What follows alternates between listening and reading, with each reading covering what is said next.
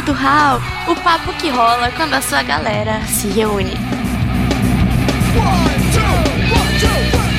Gravando, gravando, gravando. Gravando, gravando. Como é que é, Bog? Na tirania, repete a da tirania que a gente passa. Tem um integrante, né? Que aí boicota a mensagem. Raulzito é foda, né? Raulzito é uma merda. Tem um integrante no HAL que não sou eu e nem o Diogo que diz o seguinte: se você publicar alguma coisa que ele não goste, ele vai lá e O apaga. Raulzito é, um isso desgraçado, aí, né?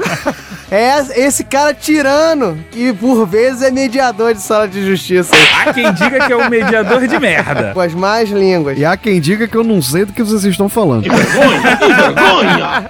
E aí, Sui, como é que tá? Tá feliz? Tá tranquilo? Tô não, cara. Apanhou muito do seu xará no Muay Thai? Nada, rapaz. Não, é ele que vai apanhar agora, ficar chamando de tesouro, desgraçado. tá fudido. E a preguiça, como é que tá? Fazendo a entrevista com o Rissuti aqui pra ver se ele se anima. De frente com o Diogo, né? Bob. Isso é o pior dos mundos, né, cara? É tipo a praga, né? Você vai ser entrevistado de frente com o Diogo Bob. Tipo Laranja Mecânica, que o cara ficava vendo um vídeo lá, sendo torturado. A, a tortura é ficar É. três horas na minha frente. É meio isso mesmo. É tipo, tu fez alguma coisa errada e aí tu tem essa punição. Eu fiz, eu fiz uma coisa errada. Eu falei assim, deixa eu entrar no podcast. Entrei. Grande erro. Eu tive uma coisa errada também. Falei assim, pô, vamos fazer um podcast. Eu pensei numa piada, mas um tirano ia pedir pra eu cortar. Eita, olha Então aí, deixa assim, Olha então só, deixa assim. o- ouvintes, façam a hashtag libera Rissuti e a gente conta aí a, a piada do Mog. Caralho, agora, agora eu sei como tirando da parada. Olha, logo eu. Tenho nem opinião nessa, nessa merda. Nego só me solta da jaula pra gravar, cara. Eu fico no calabouço lá.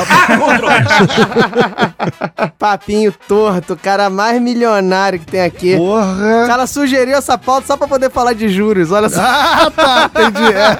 É. Eu tenho tanto dinheiro, né? Eu falei, o que, que eu vou fazer? Falar sobre oil, né? Que aí falar com juros, né? Nada, o nome disso é pauta estruturada. a gente fez sobre bancos, agora a gente fala sobre juros. A galera do Rock é tudo pensado. Isso se você ignorar que a gente fez um episódio sobre roubo, que é o quê? Ter Dinheiro. dinheiro pra aplicar. É tudo forma de ficar fazendo alto jabá, né? Isso é pra combater as pessoas que dizem que a gente não é organizado. Tem Não, gente aí que gente- fala que a gente começa a gravar 10 minutos depois que a gente conseguiu terminar o episódio.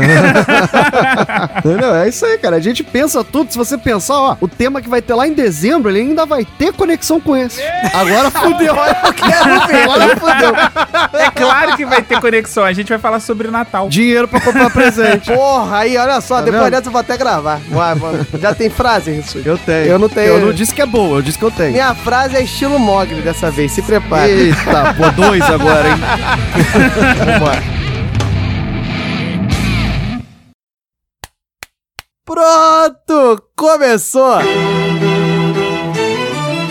Fala galera, eu sou Diogo Bob e mantendo a tradição desse podcast ser de matemática e religião, depois do número de Deus, a gente vai falar do número que veio do barro. Aguarde que eu vou explicar. Eita, meu Deus. Fala galera, aqui quem fala é o Mogli. E o que, que é melhor do que você fazer faculdade de teologia? Não sei. Fazer faculdade de matemática. Olha aí, matemática e religião de novo aí. A gente vai fazer uma nova religião aqui. Aí depois o pessoal fala lá no Chorume que galera do Hall é o podcast Matemática e Exorcismo, a gente é obrigado a concordar, tá vendo? Eu sou Thiago Rissuti, olha, ficou cego e fez conta de cabeça por 17 anos. E você ainda fica enrolado aí pra fazer conta até na calculadora. Mais pra frente você vai ver que não é qualquer continha de cabeça, não. É um pouquinho mais do que uma conta. Dividir a conta no bar, é um pouquinho mais do que isso. Mas a pergunta é, toda vez que ele tava no bar, o pessoal pedia pra ele fazer a conta? Ia demorar muito, ia demorar muito, que ele ia complexar lá, ia criar um algoritmo só pra fazer a conta. mas enfim, meus caros ouvintes, acho que vocês já perceberam, talvez não pelo título, mas talvez pela frase aí do Rissuti, porque é a única que presta. Mas, Obrigado. mas atendendo a milhares de pedidos por esse mundo afora, Milhares? enxurrada de e-mails solicitando comentários, posts, todo mundo pedindo, a galera do Raul, essa tríade do mal aqui, vem novamente adentrar o mundo da matemática, meu filho. Ficou bonito isso, né? Tríade do mal, o mundo da matemática. Mentiroso pra cacete, mas ficou bonito. Mas sim, viemos aqui para mais um cast bonito aí, ó, lindo sobre a nossa ciência mãe. E vamos ver o que que dá aí nas nossas discussões sobre esse tão famigerado e tão pouco conhecido dentre os mortais que não estudam exatas aí no nível superior, o número de Euler. Raulzito. Vambora, Raulzito, ele não vai parar. É, eu fico empolgado quando eu vou falar de matemática. Sério? Nem percebi.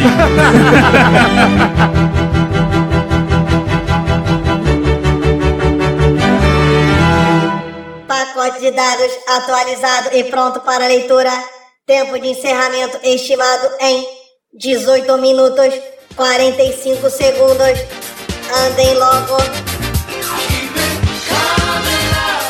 Se eu fosse vocês, não pularia.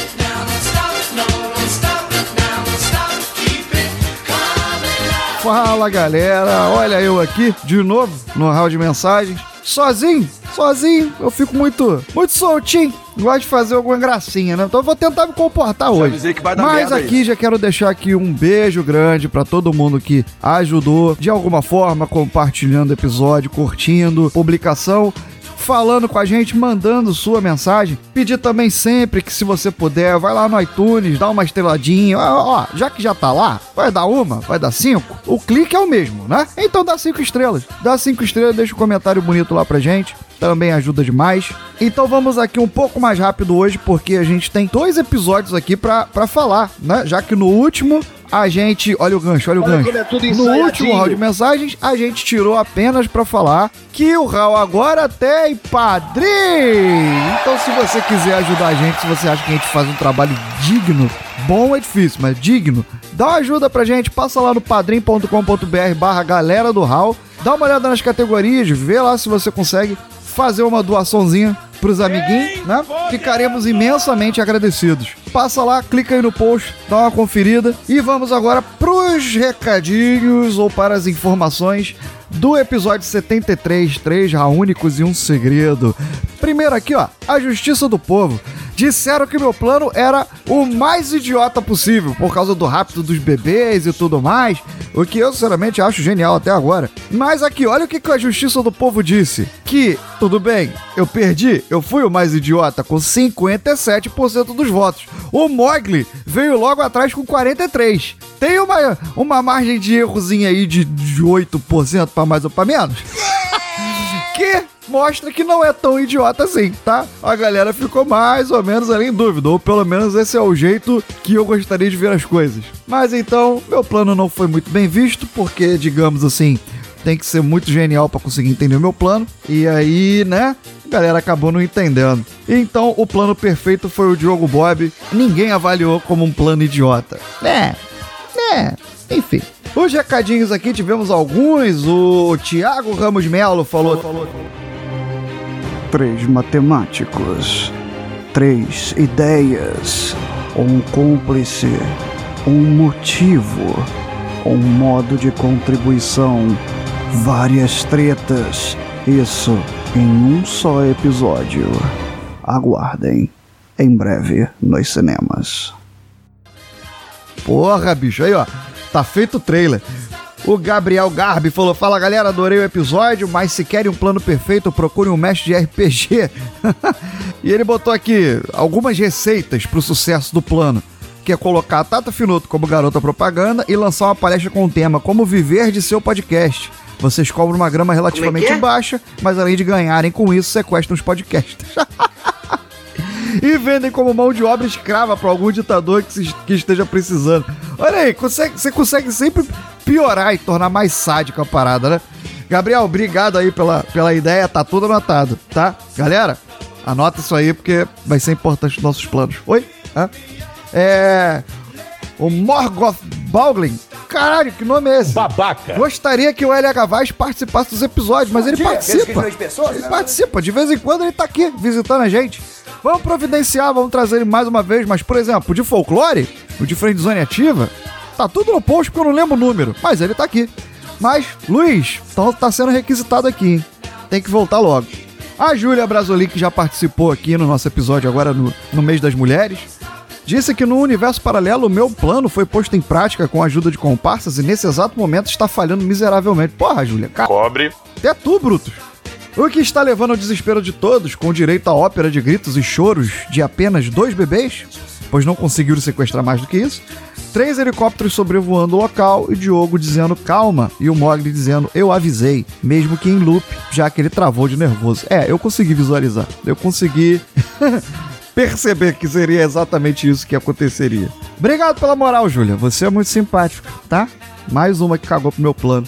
E aqui, Thiago Sotero. Thiago Sotero foi um amigo meu que eu mandei um abraço e que fica me chamando de tesouro na saída do treino. Porra, Thiago. Só que agora ele tá viajando. Tá fazendo falta, garoto. Volta logo. E ele botou aqui: quer uma receita de crime perfeito? Coloque quilos e quilos de pasta base de cocaína em um helicóptero. No Brasil, ninguém descobre de quem é. Mate um vereador em uma cidade cheia de câmeras ou derrube um avião em Mangaratiba. Agora jamais ganhe um AP ou sítio de propina, porque isso é burrice. Concordo plenamente, Thiago. Concordo plenamente. Esse é o Brasil, né? Certos crimes no Brasil são perfeitamente infalíveis, né? Infelizmente. Agora, rapidamente passando para o episódio Super Normais, o episódio 74. Tivemos duas mensagenzinhas aqui, uma de Darley Santos, queria ter o superpoder de ser menos inábil. Perfeito, cara. Quem não gostaria, né? Quem não gostaria? E o Pensador Louco vem aqui e bota mais um super episódio. A meu ver, a maioria dos políticos brasileiros já tem uma gama impressionante de superpoderes e ele menciona quais são: controle mental, distorção da realidade, teletransporte de dinheiro, superfaturamento. Tá aí, bem na linha, né? Do que tava falando aqui o Thiago agora há pouco. E ele segue aqui: de meu lado, queria ter o superpoder de não precisar de superpoderes o que me garantiria sucesso em qualquer empreitada. Porra, é genial esse tal de pensador. E o pior superpoder, do qual já ouvi falar, esteve na série Wild Card, onde tinha um cara com o poder de transformar a si mesmo em supernova. Porra! Destruindo a galáxia no processo. E que, portanto, só poderia ser usado uma única vez. Cara, porra, isso não é um superpoder, cara. Isso é uma super maldição. Abraço a todos, ele diz. Abraço a você, pensador. Darley, obrigado pelos comentários. Por sempre terem o carinho de vir no site aqui comentar o nosso episódio. E, e, cara, eu, eu tô sozinho, eu não, eu não me seguro, cara. Eu não me seguro. Tem mais alguns recadinhos para dar? Quer saber? Eu vou dar de outro jeito. Fudeu! Quando você disse nunca mais, não grite mais esse enfim. O Bob fica puto até dormir. Com a vizinha decidida, vá gritar lá na esquina. Que aquilo era loucura, era absurdo. E no hall de mensagem que passou, o Hal veio aqui e anunciou de uma forma estranha, quase débil mental. E disse ajude os seus amiguinhos. O Hal agora também tem padrinho. Ajude doe pra galera do Hal. E de repente as coisas mudam de lugar. E quem doou pode ganhar. Ir pro Maraca com o Thiago Rissuti. Ou pro baile com o Mogli. Hal, eu sei que o Hal, o Hal é meu preferido, mas sei que não, não é só pelo Raulzito. Talvez se o Bob não tivesse voz de cabrito, mas mesmo assim vou ouvir a galera do Hal do Raul, do Raul, Raul. Raul.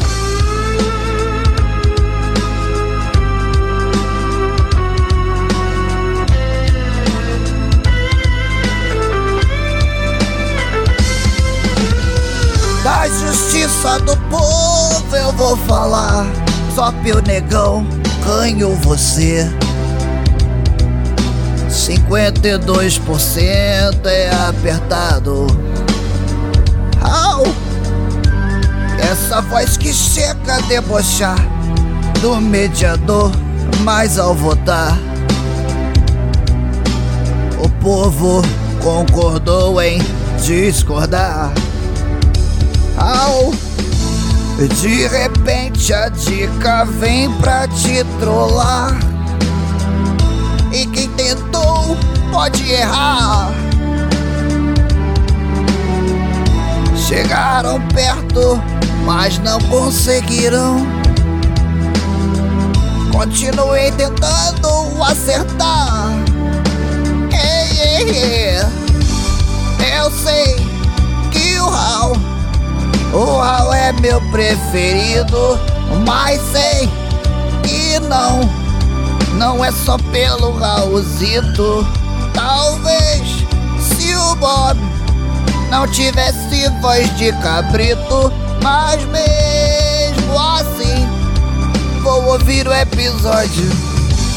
Eu sei que o Raul, o Raul é meu preferido, mas sei que não, não, não, não, não é pelo Raulzito. Talvez se o Bob não tivesse voz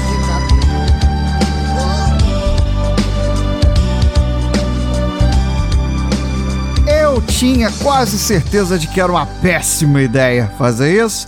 Como também é uma péssima ideia me deixar sozinho no áudio de mensagem. Mas vamos falar das andanças agora, sem fundo musical, por favor. Quase num, num luto. quase numa marcha fúnebre. Se alguém perguntar por mim, fui por aí. O Diogo Bob teve lá no Missangas 57, Nostalgia, Motel e Internet. Olha aí, lá no Portal Deviante. E também participou, também no Portal Deviante do Spin de Notícias 168, no Spin de Notícias que ele participa falando sobre matemática e tudo mais, de nome GPS Câncer e Jacob Palles. Olha aí, quem quiser um pouco de informação útil, vinda de Diogo Bob, esse é o local. esse é o, é o local, é no Spin de Notícias 168. Também tivemos aqui Diogo Bob de novo, agora transcendendo fronteiras do podcast e indo para na Rádio 102 Além Paraíba. Diogo foi lá no programa Super Rádio Brothers e participou lá com Elisa Júnior e Felipe Queiroz. Felipe Queiroz, que também é do SciCast. Então foram essas as andanças de Diogo Bob, que andou um bocado, né? Foi parar em Além Paraíba. e o Mogli também foi parar em Belo Horizonte, participar do terceiro iPod. Ele foi convidado e tem aí um vídeo no post se você quiser ouvir o Menino Lobo falando. Um agradecimento ao iPod por ter lembrado da galera do Raul. Lamento por ter escolhido o Raul único errado pra convidar, mas. Sacanagem com o Mog. Mas é isso aí. Enquanto os dois estão passeando, um além Paraíba, o outro em BH, eu tô aqui trabalhando, porque alguém tem que trabalhar nessa merda. E agora vamos pro episódio. Um beijo grande, desculpa qualquer coisa. um abraço, galera. Até daqui a pouco. Vol- Volto já, depois da vinheta. A saudade me dói. Pacote de dados lido com sucesso. Galera do ramo.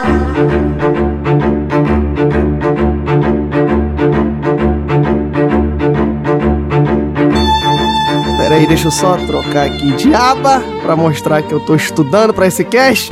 Pegar o caderninho aqui, fazer, ó, barulho de papel, que o Diogo fica feliz. É, isso aí, Ressoide, isso aí. Barulho de papéis, que aí eu posso ficar calado e você mostra todo o seu saber sobre esse, sobre esse assunto. Muito bom. Então se prepare para o meu Ei! Enfim, tá mais comedido, viu, Ressoide? Ah, obrigado, que eu tô com problema auditivo, já tô com o torrino marcado porque tá foda.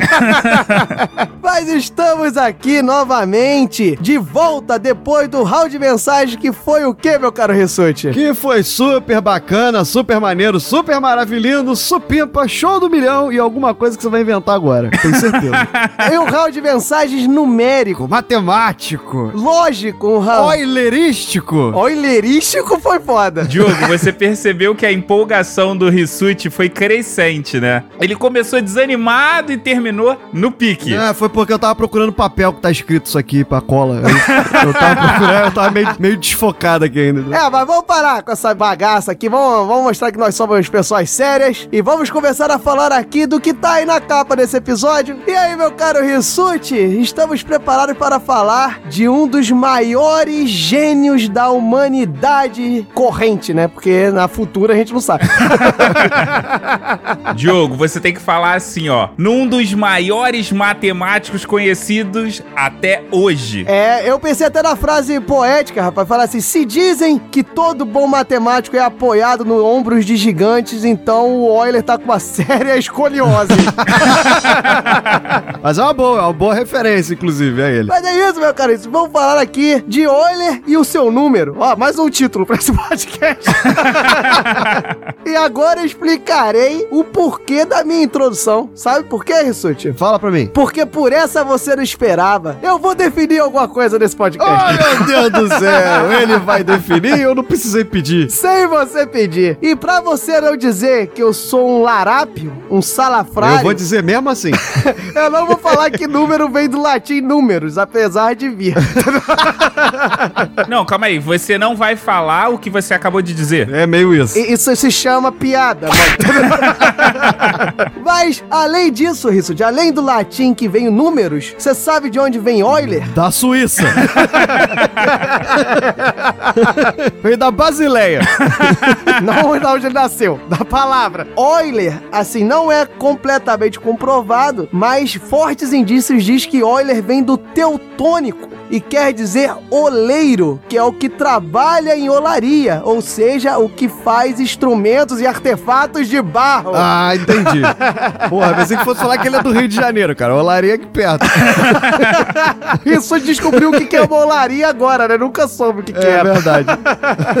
Normalmente o pessoal acha que é uma fábrica de tijolos, mas na verdade é qualquer artefato de barro que pode ser feito e vem de ola, que ola é panela de barro, é a origem de olaria, tá vendo? Olha eu tirando onda com mais informações inúteis, você só vê aqui com o Diogo Bob. Não, então nos países espanhóis você tá falando barro pros outros? Olá, olá, como estás? Barro, barro, como E estás? só pra fechar e eu mostrar que eu não sou só um corpinho bonito, até porque eu não sou Pois é. podcast. Se garante na memória aí. Eu falei teutônico e ninguém perguntou o que, que era teutônico. Eu podia ter inventado. Porque você emendou quantas informações? Eu fiz cara feia, assim, tipo, hein? Teutônico é a origem de tribos germânicas, os teutões. Então, teutônico é sinônimo de germânico, de alemão, entendeu, meu caro Rissuti? Então, Euler vem do alemão, que quer dizer oleiro. Assim, não é completamente comprovado, mas é aonde muita gente acha que vem a origem de Euler. Então, agora eu posso desligar e vocês falam de matemática, fechou? Raulzito, sobe, sobe uma salva de palmas aí pro garoto que ele merece hoje. Ah, obrigado, obrigado, obrigado, obrigado, obrigado. É, pelo meu povo, pela minha pova, eu agradeço.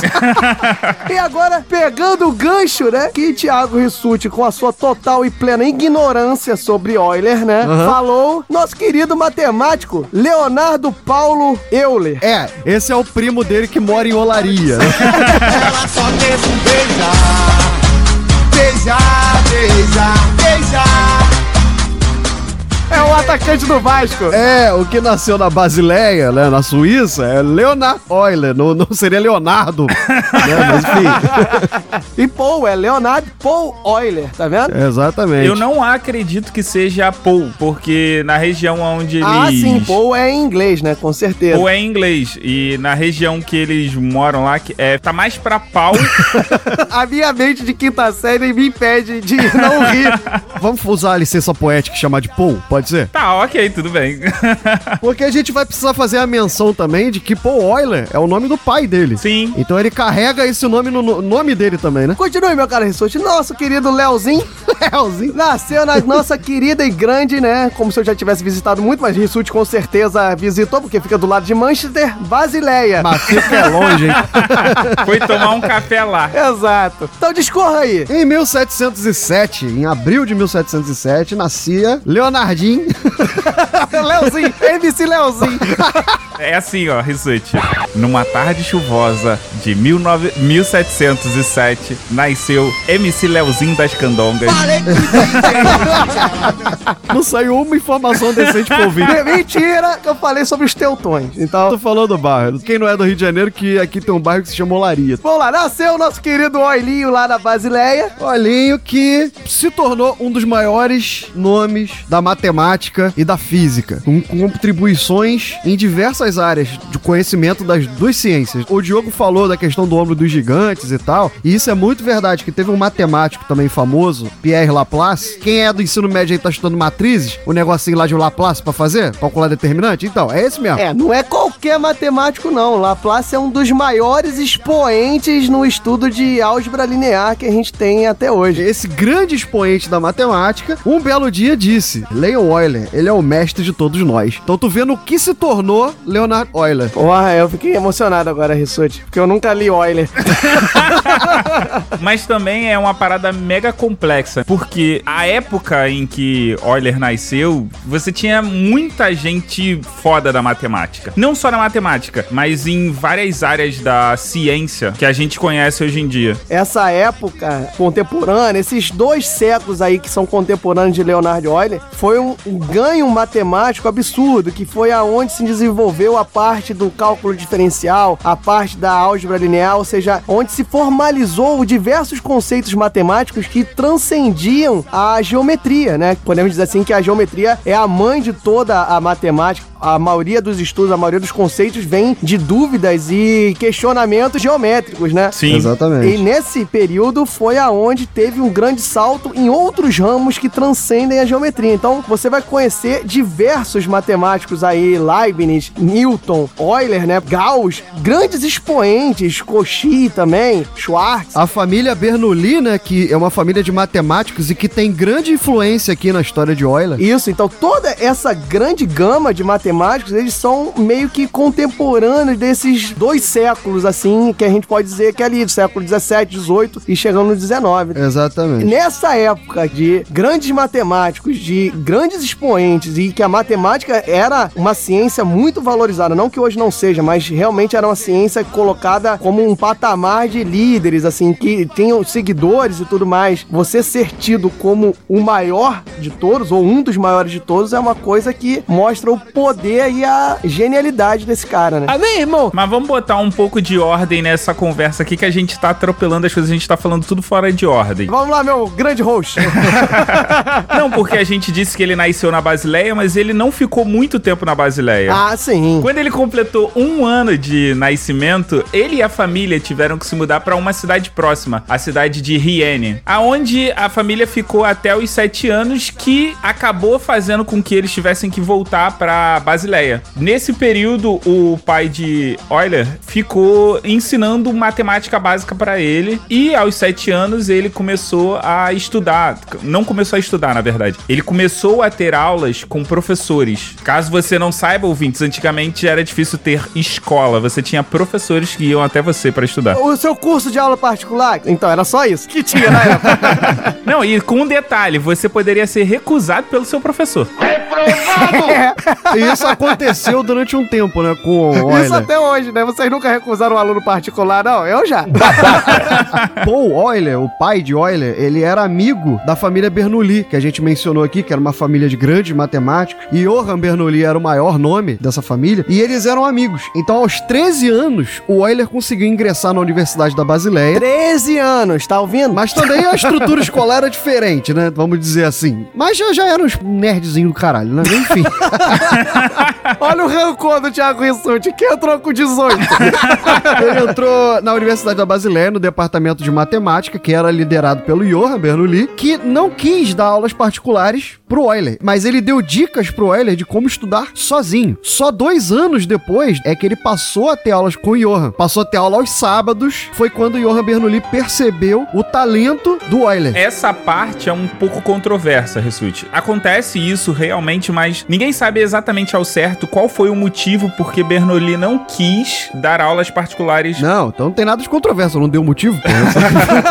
Existem fontes que dizem que era porque Bernoulli realmente não queria dar aula pra eles, e existem fontes de que Bernoulli estava trabalhando em outras coisas e decidiu focar nisso. Tanto é que por isso que ele deu as instruções pra Euler estudar sozinho. Entendi. E aí por isso que passou esses dois anos até que ele pudesse realmente ter aula, né? Exatamente. Ou olha, era um chato do cacete, pode ser também.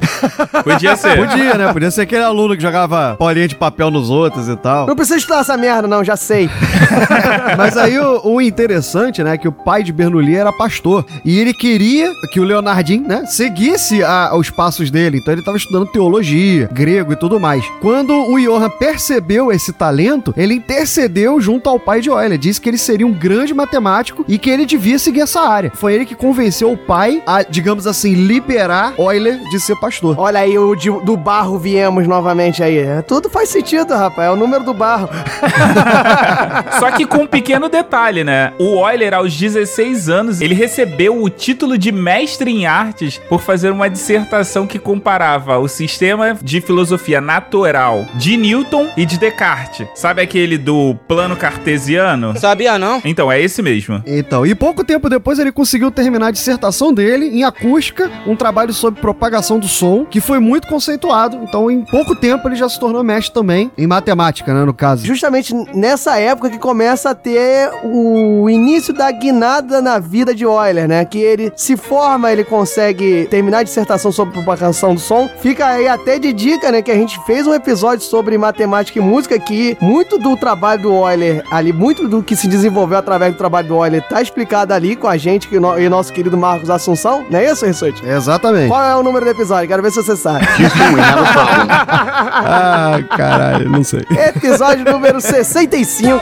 Enfim, fica a dica, vale, vale muito a pena ouvir, que foi o nosso episódio sobre matemática e música. E justamente nessa época deu a guinada, porque ele tinha muito a vontade de permanecer na Basileia, né? Ele tinha um- muito gosto pela Universidade da Basileia, que é onde ele se formou. Só que ele não estava conseguindo muito ali uma vaga, alguma coisa ali. E ele começou a ver novos horizontes, que culminou com a sua ida para a Rússia, que foi aonde ele viveu longos anos. Antes da ida pra Rússia, Diogo, deixa eu só dar duas informações aqui. Uma que, sim, ele tinha esses trabalhos em música, né? Especificamente em música. E é engraçado que ele tem um artigo que não teve muita popularidade, porque ele ficou muito matemático pra músicos e muito musical pra matemáticos.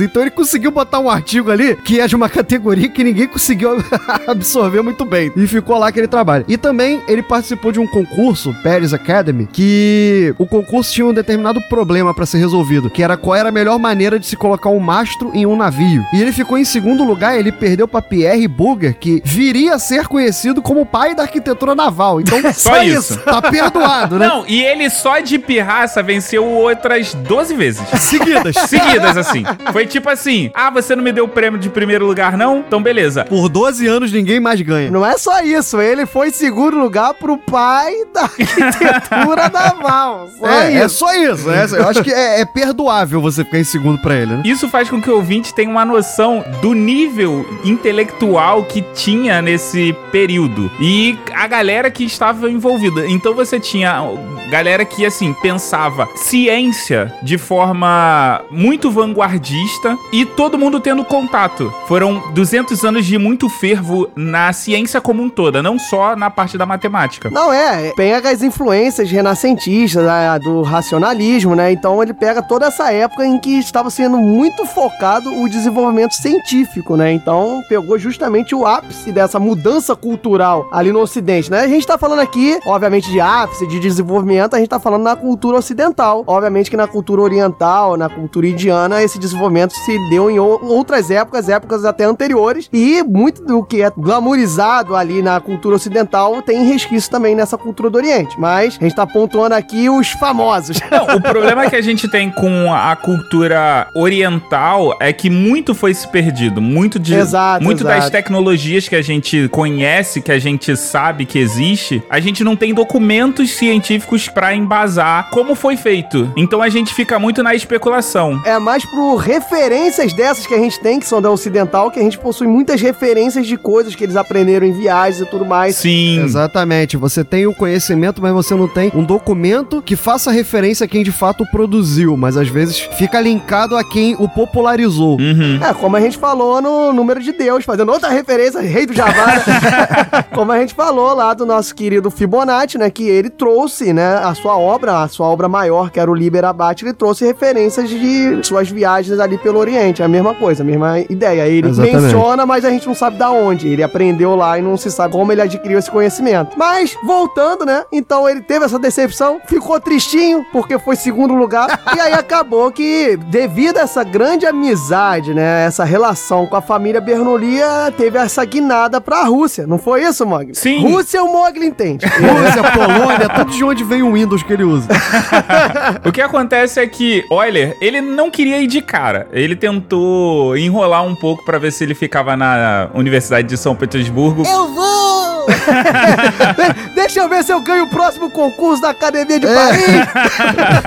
Como ele não conseguiu ser selecionado pra cadeira de física na, na Basileia, ele acabou indo pra Rússia de todo jeito e ele foi ocupar a vaga da família Bernoulli, né? Isso, isso. Foi uma dança das cadeiras, porque um dos filhos morreu e aí o outro foi ocupar espaço e ficou vago esse espaço anterior que chamou Euler pra ocupar. A famosa peixada, né? É, exatamente. Ou ele tinha as costas quentes. Basicamente isso. Aí só complementando que eles ocupavam cadeiras na Universidade de São Petersburgo e o Nicolaus Bernoulli veio a falecer. Sofreu de apêndice, daquela coisa que só serve pra inflamar. É, é, morreu de apendicite. Sim, pessoas morrem de apendicite. Ainda mais na Rússia, no século 17, 18. Euler, quando ele foi pra Rússia, ele não sabia russo. Ele teve que aprender. Só quem sabe russo é quem vai pra Rússia, né? Além de Euler ter se mudado pra lá, ter aprendido russo, ele decidiu um- por um período na vida dele trabalhar como médico da Maria Russa. Porque na Rússia é assim, né? Qualquer um pode ser médico. É só jogar um pouco de vodka. Joga vodka, mete uma atadura em cima, pronto, tá limpo.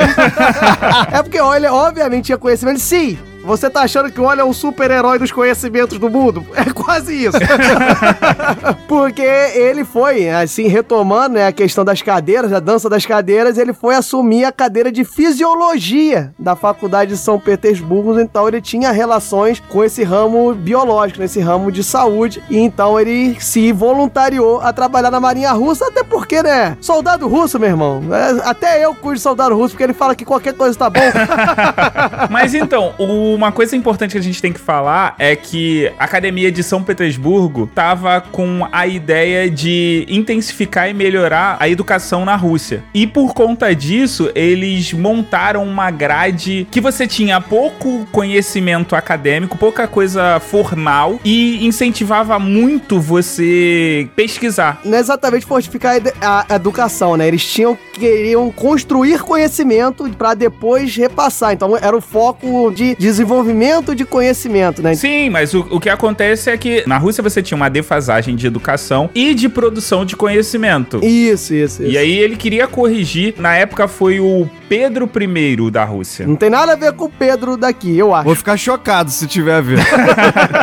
Tem nem como ter relação porque é um czar, né? Não é um dom das candongas. Troféu E babaca olha, pra olha, olha o. Mogli valorizando a culturazinha russa, que ele é. o único preto russo que eu conheço. Outra coisa interessante de Euler é que o Euler tinha uma relação muito próxima com a, a autarquia russa. Igual o Mogli. Exato. O Mogli é o nosso burguês aqui russo, a mesma coisa. Tanto é que existe um livro que foi lançado em três volumes que são cartas que são trocadas entre ele e a Catarina I. Voltando àquele fato que o Mog falou, né? Que na verdade não, assim, não tinha escola em qualquer lugar, eram mais, entre aspas, professores particulares, que o nome que era tido na época que era o tutor, né? Sim. Então o Euler ele foi elencado, né? Ele foi nomeado tutor da Catarina I. Então ele era responsável pela uma parte do desenvolvimento educacional da Catarina. E o cara é tão foda que as cartas que ele mandava pra ensinar ela virou livros. É porque as cartas não eram necessariamente eu estou te ensinando isso. Era quase que uma conversa entre os dois. É tipo assim, "E aí, como é que tá a soma da PA? Na nas cartas eles discutiam, debatiam outras coisas que não só assuntos acadêmicos. Falando do cara ser foda desse jeito, até numa carta dele, assim, um- uma conversa de WhatsApp, o cara faz uma dissertação de mestrado, né? Aí tem uma parte interessante da história dele, da questão da produtividade, o quanto ele era produtivo, o quanto ele era bom no que fazia. Em 1738, ele ficou quase cego de um olho direito. Como é que é o negócio? De um olho direito, ó. Quantos olhos direitos ele tinha? Só falta agora ter mais de um olho direito. Ah, agora Ele tá quase- explicando porque que ele era um gênio. O cara tinha dois olhos direitos, pô. Ele ficou quase cego do olho direito, que foi sequela de uma febre que ele teve alguns anos antes, quase fatal. E aí foi deteriorando a visão dele, ele foi ficando quase cego desse olho. É, e a, a nobreza que era zoeira, né? Começou a chamar ele de Ciclope.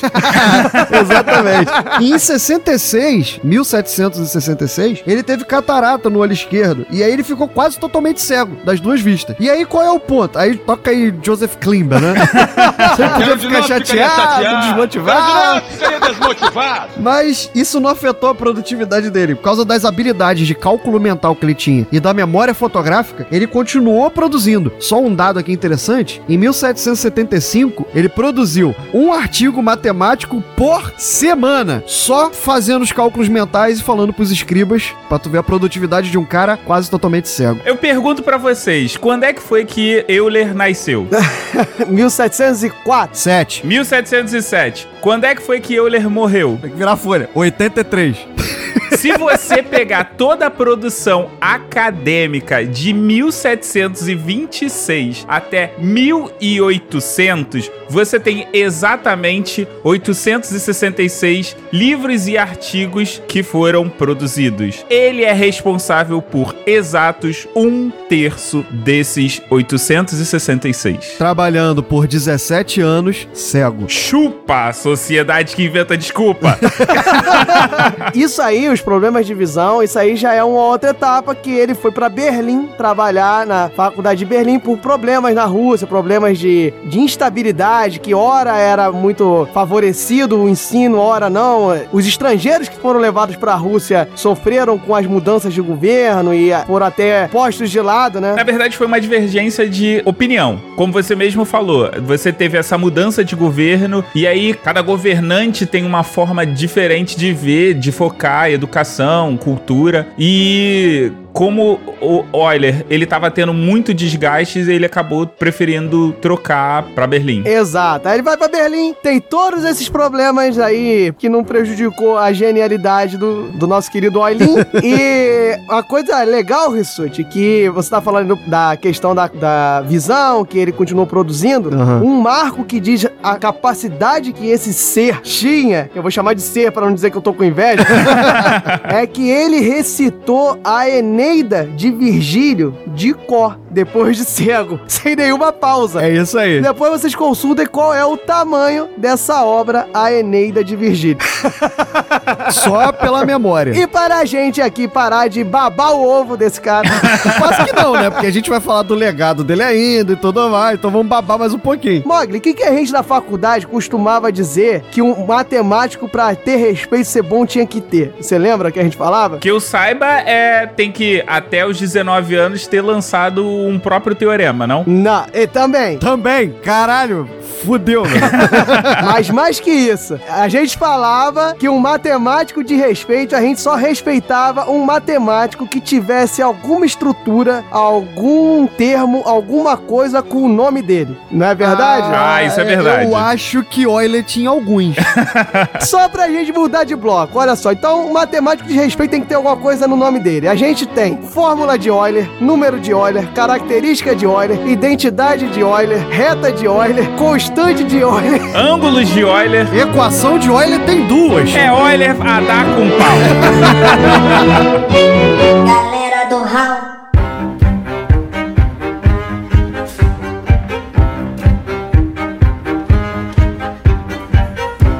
Gravaram, gravaram. Gravando, Gravando. gravando, gravando. Caraca, o Mog, para de mandar esse gravando que entra na alma. Parece que ele liga o grave, meu irmão, pra falar o gravando. Enfim, meus caros ouvintes, estamos aqui depois dessa enxurrada de informações que a gente deu uma compilada. Compilamos e resumimos para falar sobre Euler e a gente fez um pequeno, uma pequena ode a um monte de estrutura matemática que tem o nome dele. Então vamos falar de outras coisas que esse nosso querido Leozinho, MC Leozinho, contribuiu aí para o mundo da matemática. Caralho, um dos maiores gênios que já pisou no planeta, a gente reduziu a um MC. Leozinho. deve levar em conta que se trata de um indivíduo sem nenhum preparo. Caraca, não, agora que vocês me fizeram lembrar qual era a abertura que eu queria dizer. Porra, não, não, fica nessa, fica nessa, fica que tá mesmo. O que, que era? Eu queria dizer do E elevado a X vieste ao E elevado a X voltarás. Porra! Essa daí? Perfeito. Mas enfim, meu caro Rissuti, estamos aqui para falar aqui um pouco da contribuição, né? Que nem você já reclamou, não vou chamar mais ele de MC Leozinho, vou chamar só de Leozinho. Ficar chamando de Leozinho, vai ter uma galera aí de um podcast que vai ficar se achando, vai achar que é dele, entendeu? Pô, o cara é Leozinho e tem um podcast que se chama Fermata, né? Olha aí, ó. É bem- ó, tinha um ele é matemático chamado matemático, Fermar. Eu tô vendo aí um, um Inception aí. Pior que tem Pior que relação, tem, pior realmente. que eles têm um. Eles tiveram um contato. Mas enfim, a gente tinha o propósito, meu caro ouvinte, só falar do número de Euler, né? O número desse rapaz, né? Que poderia, seria muito mais famoso se fosse o número do Leozinho, né? Eu acho que ia ser mais famoso aqui no Brasil. É, pois é, a galera de olaria ia, ia se identificar melhor. Mas enfim, vamos falar um pouco de coisas que talvez os nossos ouvintes já tenham visto com mais frequência do que propriamente o número de. Que Exatamente. não são poucas, né? Meu caro Rissuti, manda bala aí, manda algumas aí a gente vai ver o que, que acontece aqui no nosso mundo de Euler. Então, o Diogo citou todas aquelas paradas que tem o nome dele. A gente não vai falar de tudo aquilo, não, beleza? Nem explicar. Nem explicar. Cagamos. Se quiser, procura. Mas assim, ele, ele foi muito importante na popularização de algumas notações matemáticas que a gente usa até hoje. Coisas que não eram usadas e isso depois passou a facilitar a escrita, as publicações, porque ficaram com uma notação mais enxuta. Então, por exemplo, você aí, alunozinho do ensino médio, ou que saiu há pouco tempo, ou que faz alguma faculdade de exatas, lembra da função f de x? Aquela notação que você escreve f de x para denotar uma função qualquer, foi dada por Euler. Euler que criou aquela notação. Exato. Também o uso da, da letra grega sigma, maiúscula, que é um ezão grandão assim, que serve para somatórios. É aquela que aparece no meme da Nazaré, entendeu? Isso, é daquilo ali mesmo. Pega o meme aí pra olhar. Foi também feita, criada por Euler. Ele criou essa notação de somatório também. Como o i, que é lá de números complexos, a unidade, com- a unidade imaginária. O pi, ele não criou, mas ele ajudou a popularizar, a difundir também essa notação. Ele também criou as notações para as funções trigonométricas, seno, cosseno, tangente. Então tudo isso é dado e a gente usa até hoje. Exato. O próprio ensino médio mesmo, qualquer aluno já viu isso, e isso é criação de Euler. Eu fico estupefacto. Achou que não ia ver Euler no ensino médio? Achou errado, otário! Não só isso, é, é importante ressaltar que muito tem a ver com a própria característica de Euler, não a estrutura matemática, mas essa característica de grande produção, de grande afinco em, em divulgação da matemática. Então, pô, a gente já falou no, no bloco anterior e a gente nem chegou a comentar isso, que se estima-se que se juntasse toda a produção daquele período de Euler, só Euler, a produção dele daria de 60 a 80 volumes, entendeu? De produção matemática na época Exatamente. por conta disso, dele estar sempre publicando, sempre expondo a- as suas teorias e, e suas descobertas, ele acabava criando notações que eram sempre usadas e remetidas por quem acompanhava esses estudos e quem é, utilizava esses estudos. E por isso que ficou até E hoje. facilitava a, a, a mensagem, se tornava mais ágil para escrever, né? Para fazer as publicações, as, as produções dele, quando você usa símbolos. Não, não só isso, e funcional, né? Porque ele também tinha essa preocupação, que, por exemplo, seno e cosseno chegou a ser usado como S e C só. Só que era muito complicado de o cara entender um termo matemático e saber que aquilo se tratava de seno e cosseno. Exatamente. O Euler acabou trazendo notações não só enxutas, mas como também mais claras, né? Mais fáceis. Funcionais, né? Exato. Ouvinte, pensa só. Nessa época você tinha que escrever assim: C mais, você escrevia a palavra mais, você não colocava o sinal de mais, porque não existia sinal de mais nessa época. E aí você tinha que fazer todos os cálculos escrevendo tudo que você estava fazendo. Basicamente você fazia uma redação. Exato, porque não tinha essa simbologia toda que a gente tem hoje, então era tudo um processo descritivo. E aí, conforme você vai trazendo símbolos e notações desse tipo para matemática, você torna aquilo mais funcional, mais fácil de ser redigido, né? Mais rápido. Não, mas ainda tem um porém. Imagina só, se você tem que escrever tudo isso e a pessoa coloca C para cosseno e S para seno, como é que você vai diferenciar se esse C é uma constante, é uma variável ou se é seno ou cosseno? No caso, cosseno.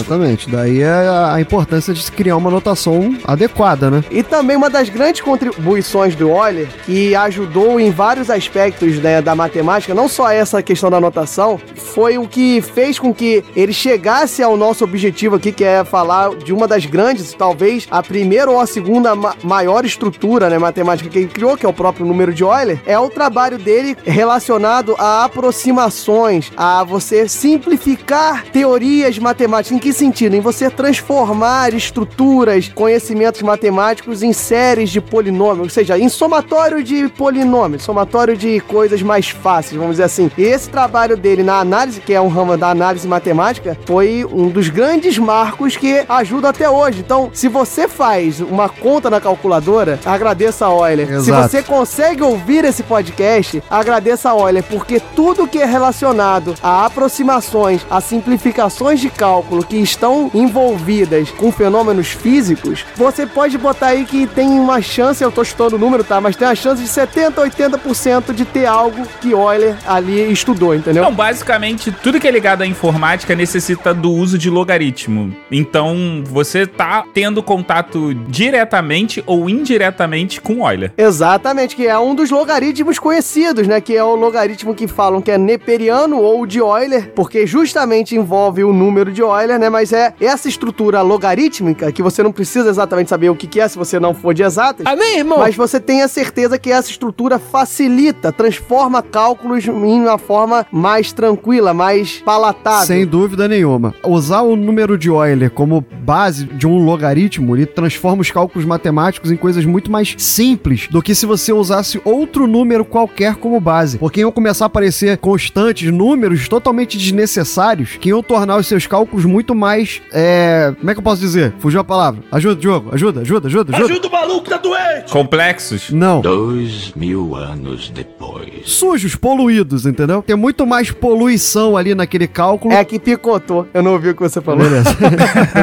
Deixa eu falar de novo aqui, tira essa parte.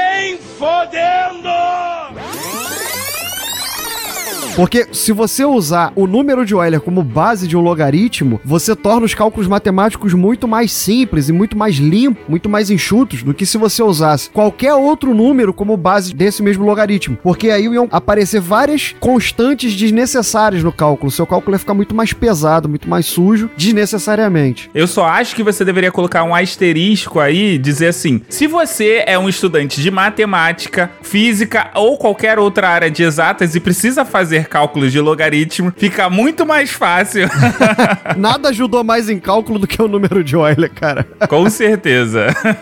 Exato. E pra você que tá perdido, aí acha que Euler não tá na sua vida, a gente já falou de celular, computador, mas não só isso, porque a gente falou que esse cara, esse desgraçado desse gêniozinho, ele atuou em diversas áreas e a gente não comentou aqui, mas ele também trabalhou na Quem que tá batendo aí? é meu vizinho. É, vai, vai falando aí, vai falando aí. tu tava falando, cara? Não vai ter mais gravação, cara. Não vai ter. Bota, bota, bota esse tum, tum, tum, pegou, não pegou? Pegou. Então joga aí pro ouvinte ver por que, que a gente vai parar agora e vai voltar depois.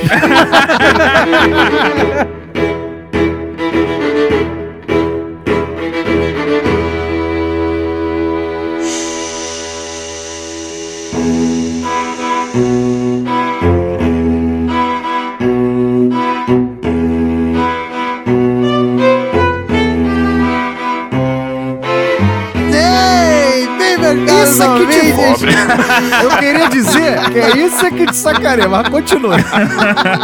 Estamos aqui de volta depois de ter falado da história, da pequena história do nosso gêniozinho Oilinho.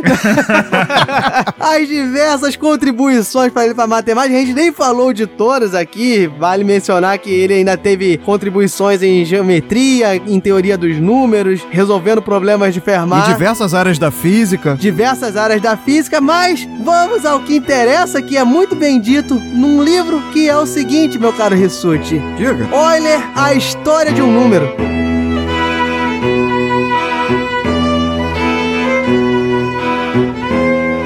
Olha aí. Se é a história de um número, é porque esse número teve uma contribuição de veras importante aí para o nosso universo da matemática, concorda comigo? Não por acaso recebeu o nome dele, inclusive, né? Diogo, a gente sabe que foi importante porque depois que você falou o nome do livro, subiu a música e abaixou a música. Alguém tem que me salvar.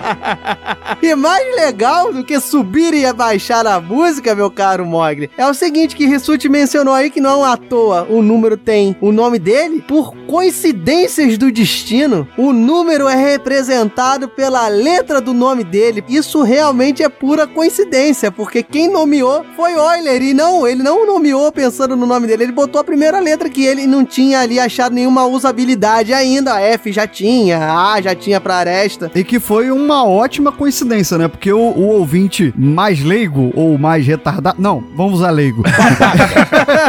que não sabe por que a gente fala Euler e aí no post você tá vendo Euler, é porque é alemão. Então esse Euler se fala Euler, mas começa com E, como a gente escreve em português. E aí ele ter colocado esse número com a letra E fez ao longo da história uma ótima referência ao próprio nome dele. E aí você consegue associar muito bem ao E de Euler ou Euler. Exato. E não só isso, né, meu caro? Que agora nós teremos aí os comentadores de plantão, né? Porque a vida é feita de comentadores que vão falar: ah, ele já sabia, meteu ali a letra, era um fanfarrão. Não, meu caro ouvinte, na época que, o número de óleo foi feito, foi descoberto por ele, era só um número, não era número de Euler. número de Euler ficou famoso muito depois, depois que os matemáticos batizaram como sendo o número dele, como uma taxa de juros de conhecimento. Olha eu dando gancho aí. Oi, amigo! Trabalho do host funcionando? Defira aí, meu caro Rissuti, o que diabos é esse número para depois a gente discorrer se ele é importante ou não. Exatamente. Então vamos fazer aqui uma brincadeirinha pra gente conseguir achar esse número. E o problema dessa constante é que ela não é definida pela geometria, como por exemplo o π. O π, ele sai lá da razão entre o comprimento de uma circunferência com seu diâmetro. Qualquer circunferência de qualquer raio sempre vai ter essa razão com o mesmo valor, que é o π. Então você consegue definir isso por meios, digamos assim, mais visuais. Agora, o número de Euler, ele aparece principalmente quando você começa a estudar juros compostos e tudo mais. Então vamos fazer uma continha aqui. Rissuti entende de juros, ele empresta dinheiro pro Mogli, que eu sei, o Mogli tá aí pobre por causa disso. Eu sou quase um agiota, né? Empresto a juros gritantemente altos. Só antes de você continuar a sua explicação, Rissuti, a gente precisa informar os ouvintes que o número de Euler também é conhecido como número neperiano. Exato, só que o Euler é um pouquinho mais famoso, É. aí acabou ganhando pela fama. né? Na verdade, o que acontece é que Neper, ele deu pontapé inicial e Euler, tipo, pegou a bola, driblou metade do time e empurrou pra dentro do gol. Quem é o goleiro que deu a bola pra ele? Ninguém. Nós vivemos pra Mogli dar uma referência futebolística nesse podcast. Eu fiquei esperando a sexta, não teve, teve gol mesmo.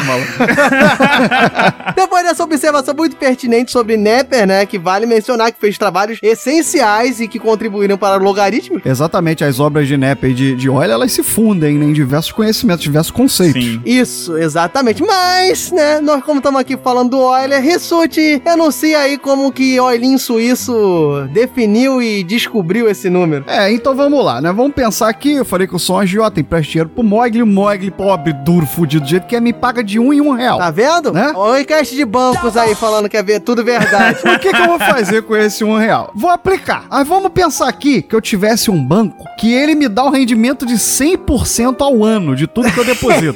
Isso seria um banco, né, mano? Rissuti é muito agiota, cara. Esse banco quebra também? Possível. Eu, eu não diria nem nem que é possível, é, é provável. Esse banco só tem dois funcionários que fazem a cobrança, né? Pessoalmente, o pé de né? mesa e o dente e o tiradente. Por aí. Então, olha só. Se eu depositar um real nesse banco que me dá rendimento de 100% sobre tudo que eu deposito ao ano, quando chegar no final do ano, eu vou ter quanto, Diogo? é, dois reais? Dois reais, né? Um que eu botei, mais um que rendeu, dois reais. Então grava esse número, ouvinte, dois. Aí, pensa num segundo banco que eu deposito o mesmo um real, só que ele vai me dar o rendimento de 50% a cada seis meses. Ou seja, depois de seis meses eu vou a 1,50, porque ele me deu 50 centavos. No final do ano eu vou ter R$ 2,25. Ou seja, se você capitalizar duas vezes ao ano em vez de uma, é melhor. Você vai de 2 para 2,25. Isso, porque o rendimento é em cima do segundo montante, que é diferente dos juros simples. Exatamente. Mas a ideia é simples, meu caro ouvinte. Os juros simples, se você fosse pensar em 50% e 50%, daria os 100% que o Rissuti falou na- no início. Só que agora, em juros compostos, deu essa diferença, né, meu caro Rissuti? Exatamente. Então vamos lá. Mas eu confio que o, o ouvinte consegue acompanhar, não é o Mog? É, Deu desculpa. 2,25 se você fizesse em de 6 em 6 meses. Então vamos lá, 2,25. Agora, vamos supor, vamos dar um salto agora, vamos pensar que você consiga capitalizar uma vez por mês. O que, que você vai fazer? Você vai ter todo o rendimento de um ano dividido por 12 meses. A cada mês você vai capitalizar usar um dozeavos. Então, no final do ano, qual é a continha que a gente faz? A gente vai fazer aqui um real que eu tenho multiplicado por um que equivale a 100% mais um sobre dozeavos que é a capitalização mensal. Isso elevado a 12 porque é a quantidade de vezes que eu vou capitalizar. Então eu vou fazer isso no primeiro mês, no segundo, no terceiro até o décimo segundo. Eu vou fazer uma multiplicação. Isso é a mesma coisa que elevar a 12. Fazendo essa continha, meu caro ouvinte, nós vamos a dois reais e 61 centavos no final do ano. A gente depositou um e agora chegou no final do ano e recebeu R$2,61. Olha o Rissuti querendo falir o Mogli aí. Banqueiro!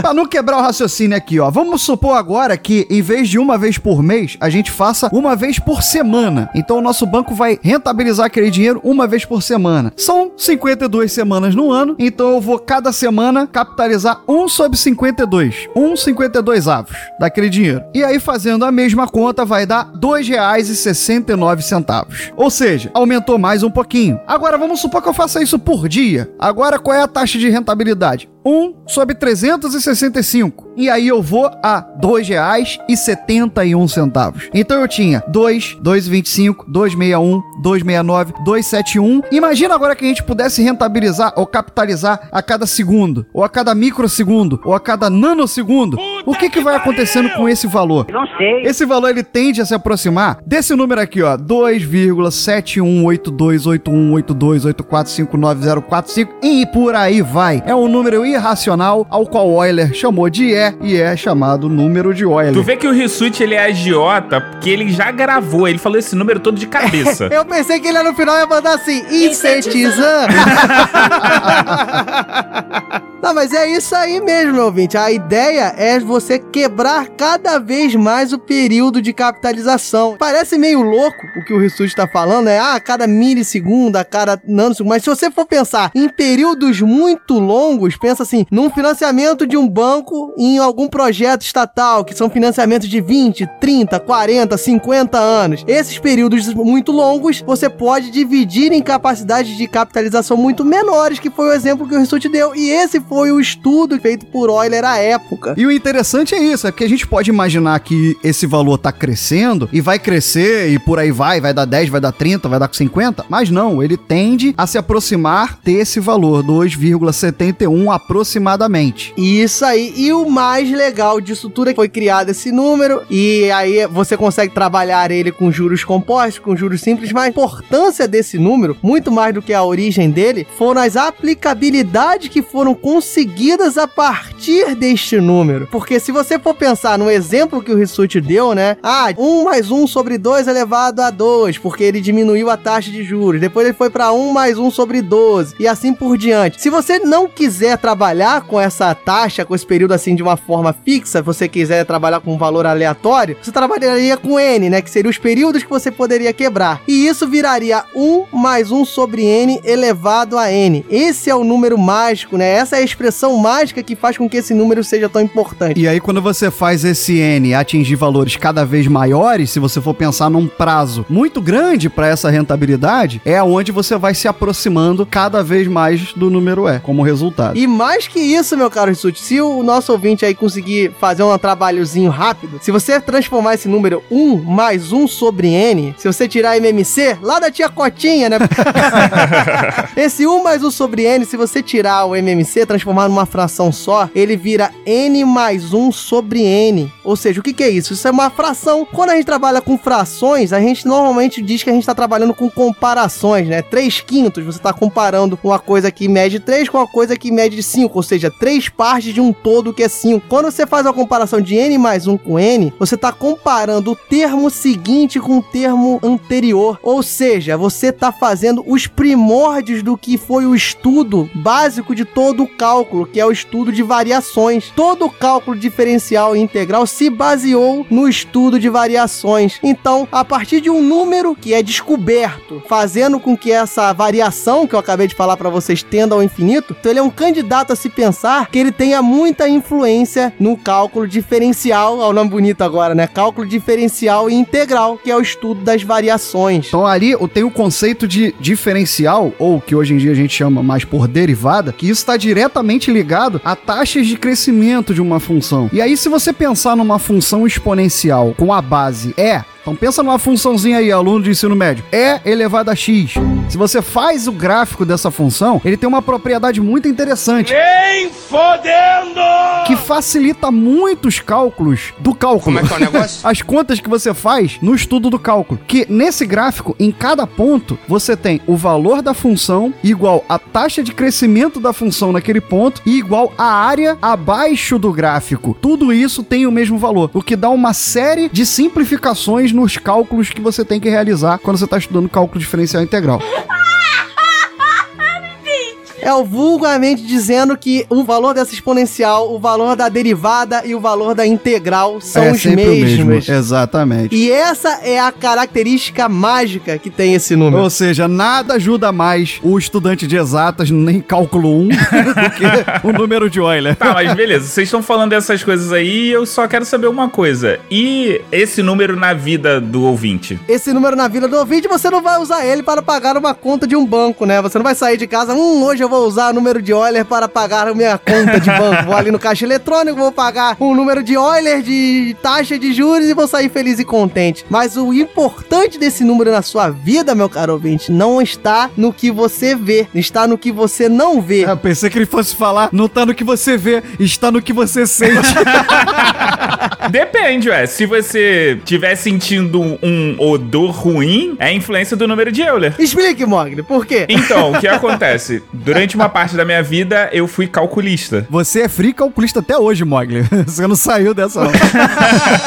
Enfim, basicamente o que que eu fazia na época? Eu tinha que cuidar de. Toda vez que você tá lidando com um fluxo muito grande de líquidos, você precisa tomar cuidado com uma coisa que acontece que é por conta da agitação de fluido. É, ele eleva a temperatura e pode causar danos por bolha. É um tipo de erosão que acontece no metal, seja petróleo, seja água, qualquer líquido que você tiver em alta pressão, ele circulando numa velocidade muito grande, ele vai aquecer, vai ter pressão e vai criar bolhas que vão, consequentemente, causar danos no aparelho. A bomba que você usa ou a bomba que a companhia de água usa para enviar água para sua casa, ela precisa ser desenhada da melhor maneira que você crie menos agitação possível, porque você criar menos agitação, você tem menos aquecimento, você tem menos formação de bolha, logo você, logo você causa um desgaste menor nessa bomba e ela tem uma vida útil muito maior. Então, quando você está cuidando de dinâmica de fluidos, você precisa simular o líquido que vai passar dentro dessa bomba. E o que que o número de Euler ele faz? Ele simula cada partícula da água passando por ali, para que ele simule nas infinitas possibilidades as regiões onde você vai ter muito contato, muita turbulência e muita agitação, que são as regiões em que vão causar danos na bomba. Estendendo um pouquinho o que o Mog tá falando, é, isso é uma, uma área chamada modelagem matemática, onde você vai fazer simulações antes de propriamente construir o aparelho. Eu costumo brincar dizendo que você não precisa construir uma ponte para saber se ela vai cair. Então você pode perceber a, a força que aquela ponte vai ter, o, o equilíbrio e tudo mais, antes de propriamente tirar o projeto do papel, fazendo essas simulações, fazendo a modelagem e estudando o comportamento daquela estrutura. E aí o cálculo, ele ajuda diretamente nisso, ajuda diretamente em modelagem. Então você consegue fazer os cálculos referentes à análise estrutural, ou seja lá o que for, você consegue fazer esses estudos analisando taxas de variação ali, de pressão, de volume, de temperatura, seja o que for, e tudo isso é regrado pelo cálculo. E quando você toma partido de uma ferramenta que te auxilia tanto como o número de Euler, isso te ajuda a fazer melhor essas simulações, essa análise. Outro exemplo é o carro. O carro ele precisa passar num túnel de vento, não é? Exato, Só que é exatamente. caro você construir um túnel de vento. Então você pode, num computador, né? Mas precisa ser um computador robusto. Você compra esses computadores por 15 mil ou até menos. Você consegue montar um computador que você vai poder fazer essa simulação. E vamos considerar aqui que para uma montadora de veículos, um computador de 15 mil não, Não é né? nada. O Rissuti tem um computador de 15 mil com os juros que ele arrumou do mod. Caralho, meu irmão, se eu abrir aqui o YouTube com Audacity, já dá pau no computador, meu irmão.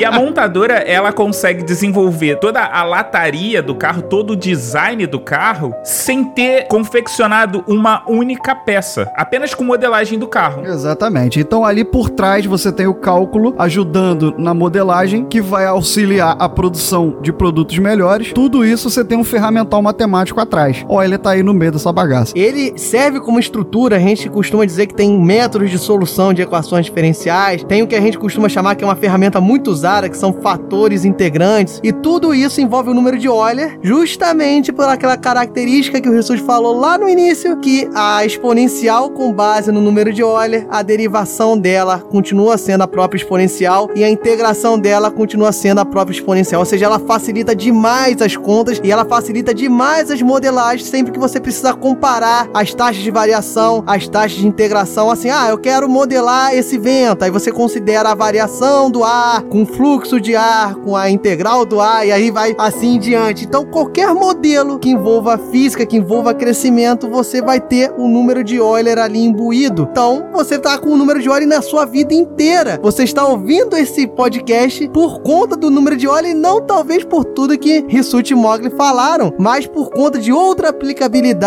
do número de Euler, que é muito interessante, que ele auxiliou muito os estudos de expansão de funções através de polinômios, de série de potência, que a gente já falou lá no episódio de música, né? a gente já falou aqui nesse episódio, e o número de Euler é essencial para isso, é essencial para formar estruturas. Que estruturas que eu digo? Vou te dar um exemplo de formalização de estruturas. Você sabe fazer 10 ao quadrado, Rissuti? Eu sei. Quanto é que dá 10 ao quadrado? Dá 100.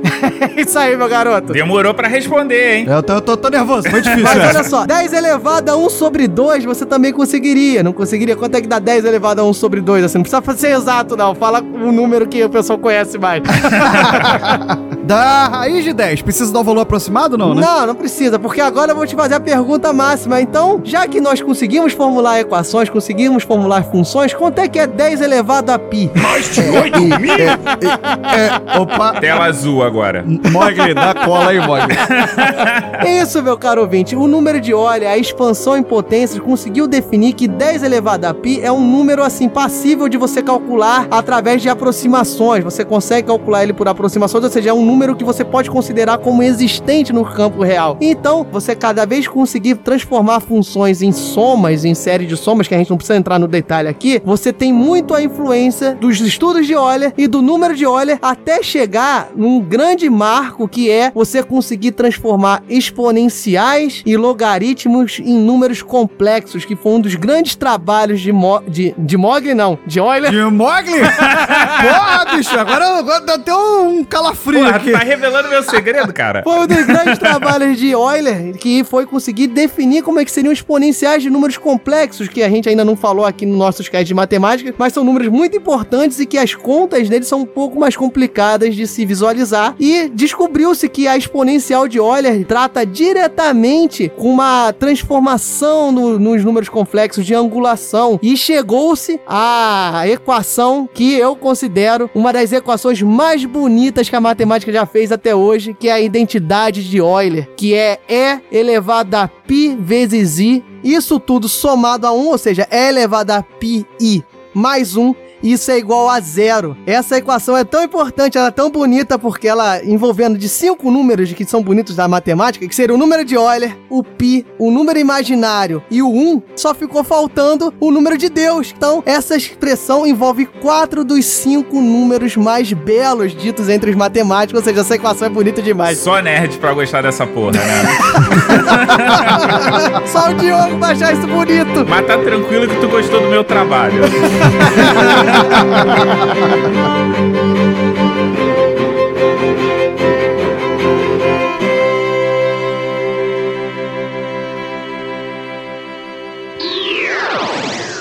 Mais tarde, na sala de justiça.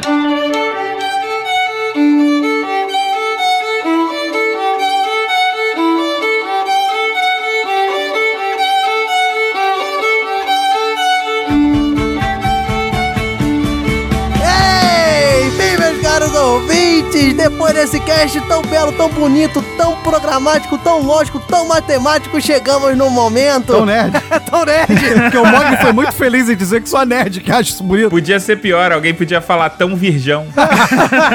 Nós estávamos sendo cobrados por cast de matemática, cobrado, me lembra que nós chegamos no momento em que os juros são postos à mesa, onde nós temos exponenciais de argumentos, porque os argumentos chegam até tetos estratosféricos. Chegamos aonde o logaritmo, que é o bom senso do nosso mediador, vai cada vez aumentando devagar.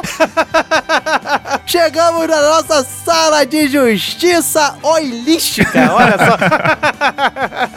Pode ser também porque nós vamos fazer uma licença poética depois de um cast tão denso, tão bonito sobre matemática, a gente sempre tem que avacalhar, né? A galera do Raul é avacalhação. Se não avacalha na entrada, avacalha na saída. É, nem a gente se leva a sério o suficiente, né, cara? Legal que eu tô me levando a sério porque eu acho que o resto do cast foi sério, entendeu? Doce ilusão. Mas enfim, chegamos aqui e avacalhando como gostamos de avacalhar, nós vamos pegar os juros em sua essência e fazer uma grande merda, né, meu caro Rissuti? É o que a gente faz. então explique aí, meu caro Mogli. Então, ouvintes, é simples como ferrar os participantes. os sorteados vão ter que contar uma história, aonde o mediador vai ter que escolher uma palavra para que a pessoa insira essa palavra na sua narrativa. Isso, então, ou seja, adicionando termos, ou seja, você tá somando coisas, a gente achou que isso tinha alguma coisa a ver com juros. Juros simples, mas ainda sem juros, né? Então a Exato. cada parte a gente vai adicionar uma palavra, é isso? Isso. ou seja, vão ser adicionadas seis palavras, porque é juros simples. Se fosse juros compostos usando o número de Euler, né, Rissuti? Seriam mais de seis palavras. Ia dar um bocado de palavra. Mas é claro que essa sala de justiça tem a ver com Euler, porque quem fez aqui jurou que ia ferrar com a gente. Eu pensei que você ia falar que foi feita palavras às cegas. Mas enfim, depois da piadinha de humor negro, vai lá, Raulzito, sorteia quem vai estar nessa encrenca.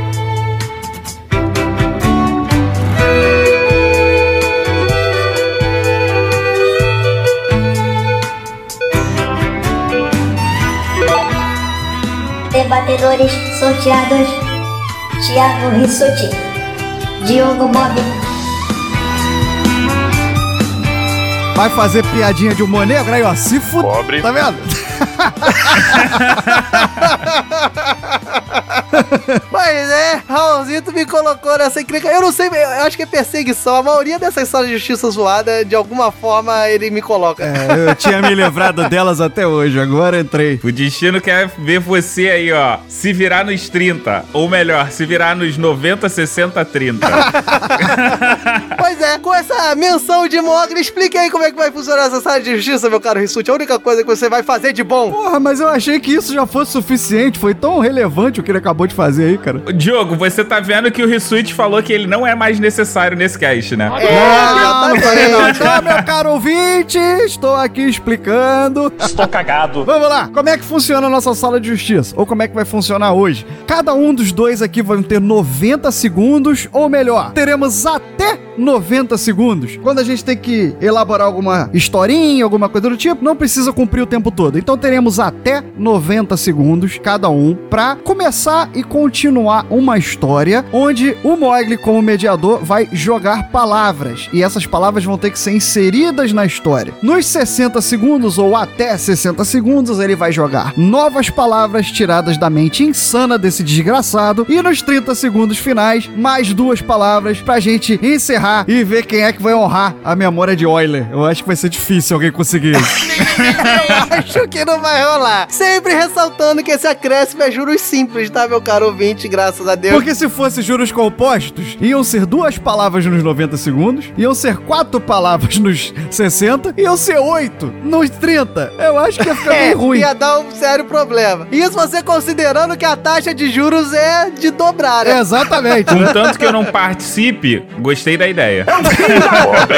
Não, fica quieto aí. Nós já fomos punidos o suficiente que agora nós teremos que usar as palavras que Mogli vai tirar da cabeça. E o que o Rissuti não falou, porque ele está com vergonha de falar, é que nos bastidores eu ganhei o direito à pergunta idiota do Hal, meu caro ouvinte. Então, Diogo, você quer começar ou terminar o debate? Digo que tenho muito medo das palavras que virão por esse nosso querido, intrépido, indígena, Antes de afro-brasileiro. você fazer a sua escolha, vamos combinar aqui em começar com Euler? Ah, acho que é Pô, justo. então eu quero começar.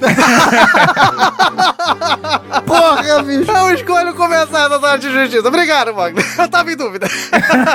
Desgraçado, cara. Então, Diogo, preparado para os seus 90 segundos iniciais? Tô preparado. Tá, com o Euler, só ele falar assim, blá blá blá, o escassachê Euler, caralho. Fica quieto aí, fica quieto aí. Você tá dando ideia. 90 segundos valendo, Diogo. Bem, Euler, meu caro ouvinte. Foi um grande matemático, como nós comentamos aqui neste cast. Genial, intrépido, audacioso, perspicaz. E eu tô falando um monte de palavras, tô tentando caçar tudo que o Mogli pode falar pra gastar.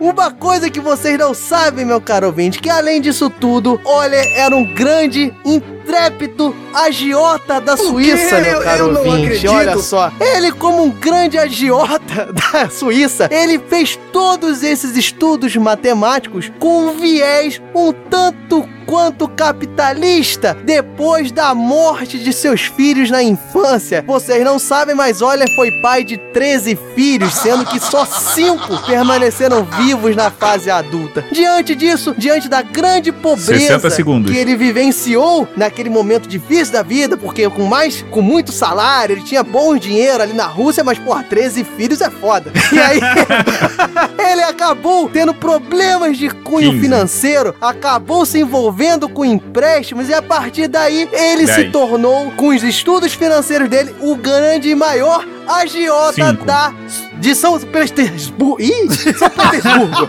Acabou de São... Caralho, mano, a coisa mais difícil do episódio foi o Diogo falar São Petersburgo. Mas saiu. São Petersburgo. Parece as frases do Mog. Rissuti, Eu? preparado para dar continuidade a essa história maluca do Diogo? Não. Mas não adianta não, não tem como correr não. Já que o, o Diogo resolveu inventar essa coisa de que ele tava com problemas financeiros, então vai lá, juros pra você.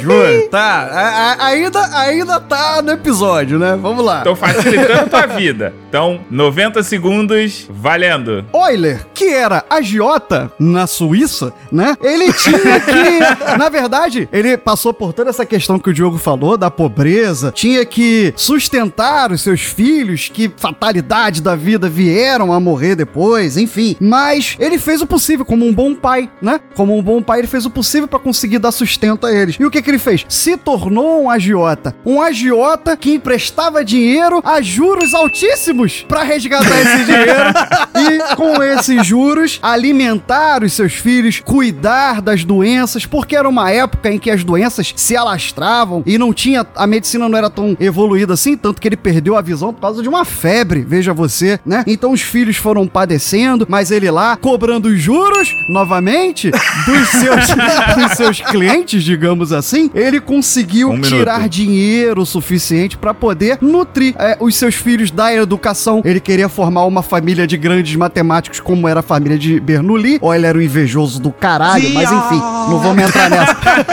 não vamos entrar nessa, né? 15. O fato é esse. Ele se tornou um agiota justamente por causa disso. 10. Justamente para poder dar sustento à sua família. Simples assim. O que, que um pai não faz pelos seus filhos, né? Eu não sei. Depois de dizer que Euler era um invejoso do cacete, mau caráter, Num cast que deveria ser para homenageá-lo? Exatamente. Ok, eu, eu quero entender a sua linha de raciocínio, Rissuti. Mas vamos lá, Diogo, você tá preparado? Não, não, você não disse qual é a palavra? Então, vamos tornar isso um pouco mais difícil e um pouco mais divertido. Ah. Que tal você ficar com a palavra agora pau Brasil? que tal você agora tomar no Pobre. O que, que você acha? É sério mesmo? Vai ser pau Brasil? É sério, pau Brasil agora ah, pra você. Para, mano, para. Caralho, olha só como é que é. Cara, que cara direcionado. Tá querendo me ferrar nessa história. Vai. Então vamos lá, 60 segundos, valendo. Ai, pau Brasil. Pronto, pau Brasil. Não.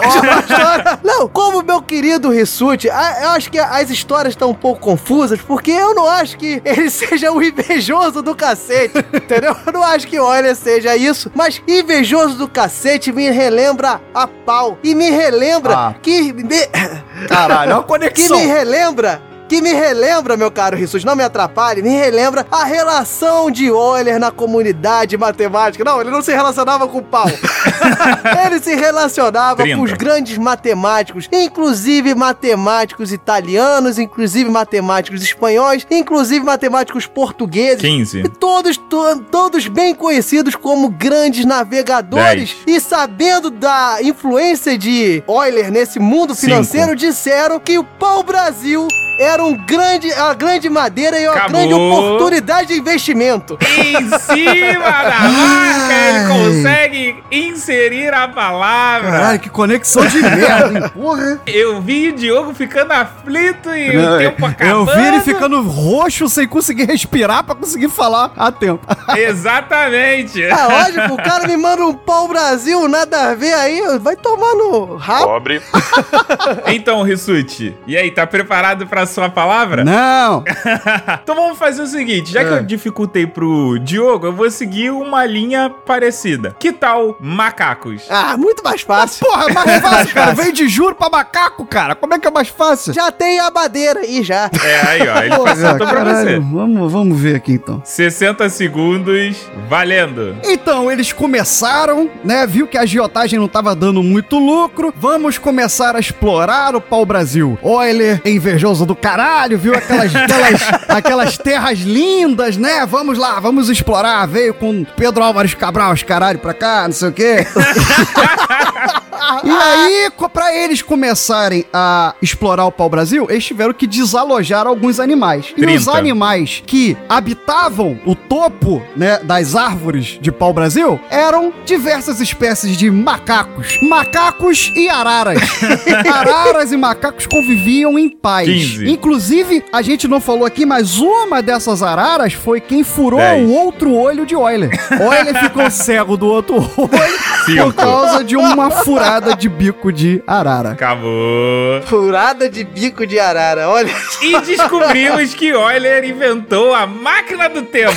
Não, ah, não, você roubou a minha história, seu desgraçado. Ó, DeLorean, McFly, não pode entrar nada disso agora, Mog. Ah, pode sim. Depende do que ele vai me falar aí agora. Não sei o que ele vai inventar. Então, Diogo, vamos tornar essa conversa mais pitoresca ainda. Que tal melancias? Que, que tal você fazer a mesma coisa que eu falei no, no quadro anterior, nos 60 Não, não, eu segundos? tô passando.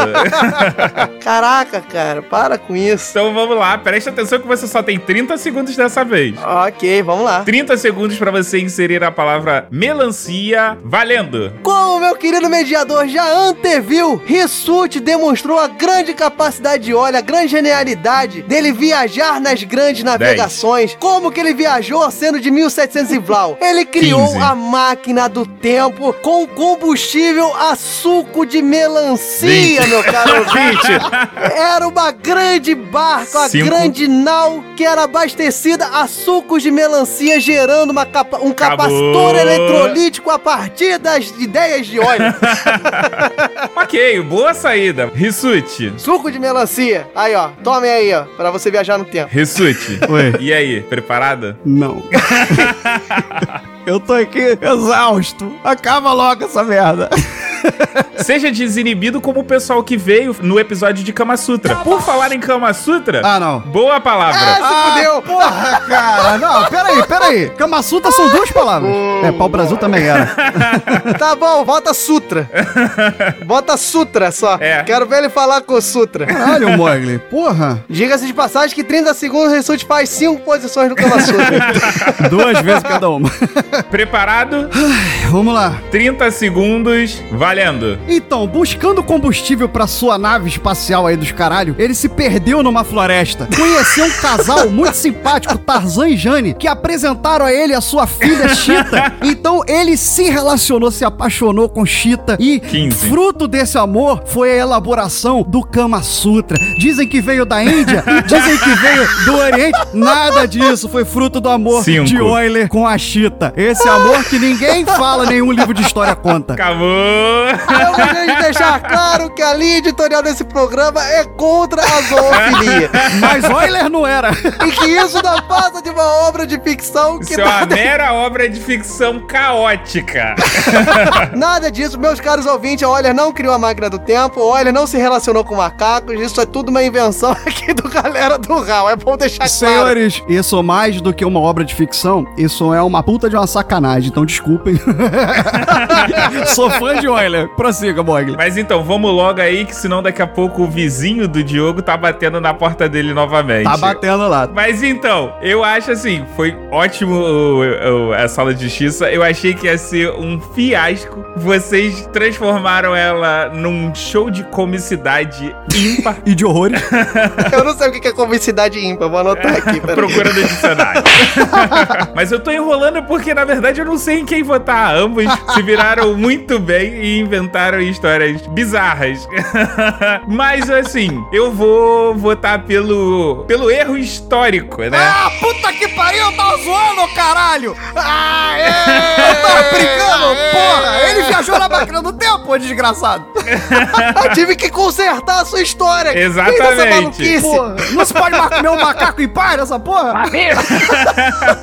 Enfim, como o Rissuti criou um furo de roteiro na história dele, onde o Diogo teve que remendar, meu voto vai para o Diogo. Ah, vai se fuder, porra! É uma honra ganhar a sala de justiça em que nós estamos falando de um dos grandes matemáticos da história aí da humanidade. Então, meu caro ouvinte, a gente encerra esse cast. Aí, ó, a justiça do povo fica aí aberta se você apoia a zoofilia.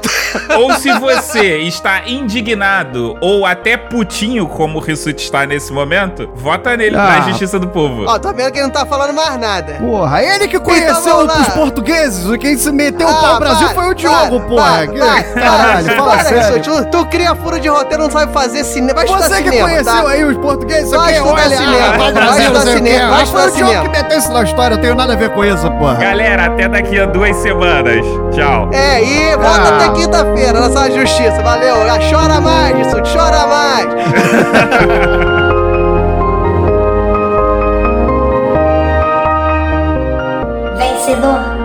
Diogo Bob. Galera do Hall adverte. As vertentes defendidas não necessariamente refletem a opinião dos debatedores.